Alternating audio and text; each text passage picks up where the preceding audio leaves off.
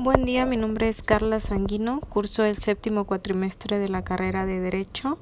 En la presente actividad hablaremos de los escritos de suspensión en materia de amparo. La suspensión del acto reclamado es una institución trascendental dentro del juicio de amparo, tiene como objeto garantizar el efectivo cumplimiento de la sentencia, al conservar la materia del juicio y evitar al quejoso perjuicios de difícil reparación por el tiempo requerido para tramitar y resolver aquel y por tanto obtener en su caso la protección de la justicia federal. El, incidente de suspensión es una institución de seguridad en el juicio de amparo que tiene por objeto evitar que se cause daños y perjuicios de difícil reparación a los agraviados y así conservar la materia objeto del conflicto, eh, impidiendo que el acto reclamado se consume irreparablemente.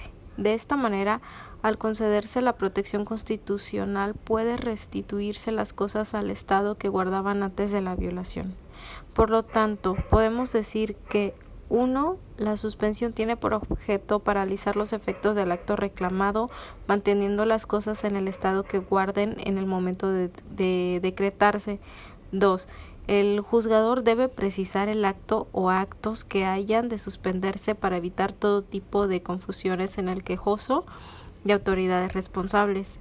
3. Al resolverse sobre la suspensión, no procede estudiar cuestiones relativas al fondo del amparo. 4. La jurisprudencia de la Suprema Corte de Justicia de la Nación acepta que la suspensión procede en contra de la aplicación de una ley.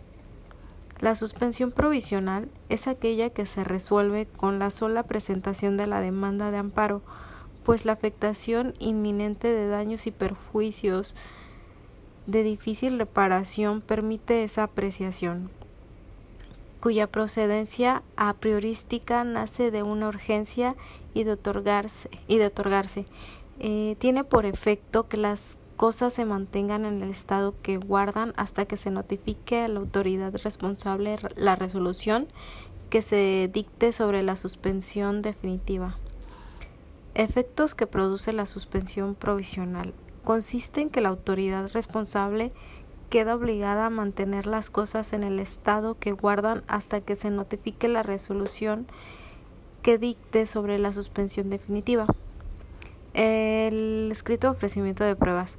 En el estudio del fondo del amparo, o sea, la audiencia constitucional, es necesario cumplir con diversos requisitos como son el ofrecimiento de pruebas cinco días antes de la fecha señalada para la celebración de la audiencia constitucional, los soportes que para cada una de las pruebas debe rendir el oferente, tales como son el interrogatorio para los testigos, los cuestionarios para los peritos y o los puntos sobre los cuales deba versar la inspección, así como la idoneidad de la prueba para su adminiculación y desahogo.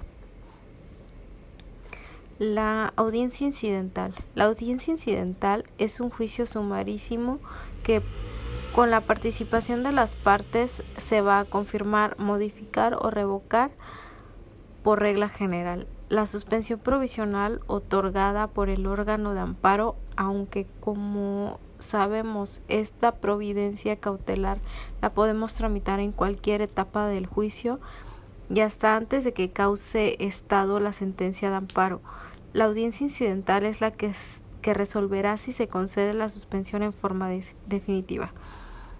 El auto de interlocutoria de suspensión definitiva.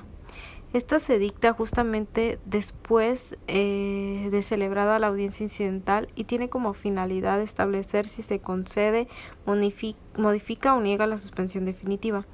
Esta resolución contiene la fijación clara y precisa del acto reclamado, la valoración de las pruebas admitidas y desahogadas, las consideraciones y fundamentos en los que se apoya el juez de distrito para conceder o negar la suspensión y los puntos resolutorios en los que se expresará el acto o actos por los que se conceda o niegue la suspensión. Si se concede deberán precisarse los efectos para su estricto cumplimiento.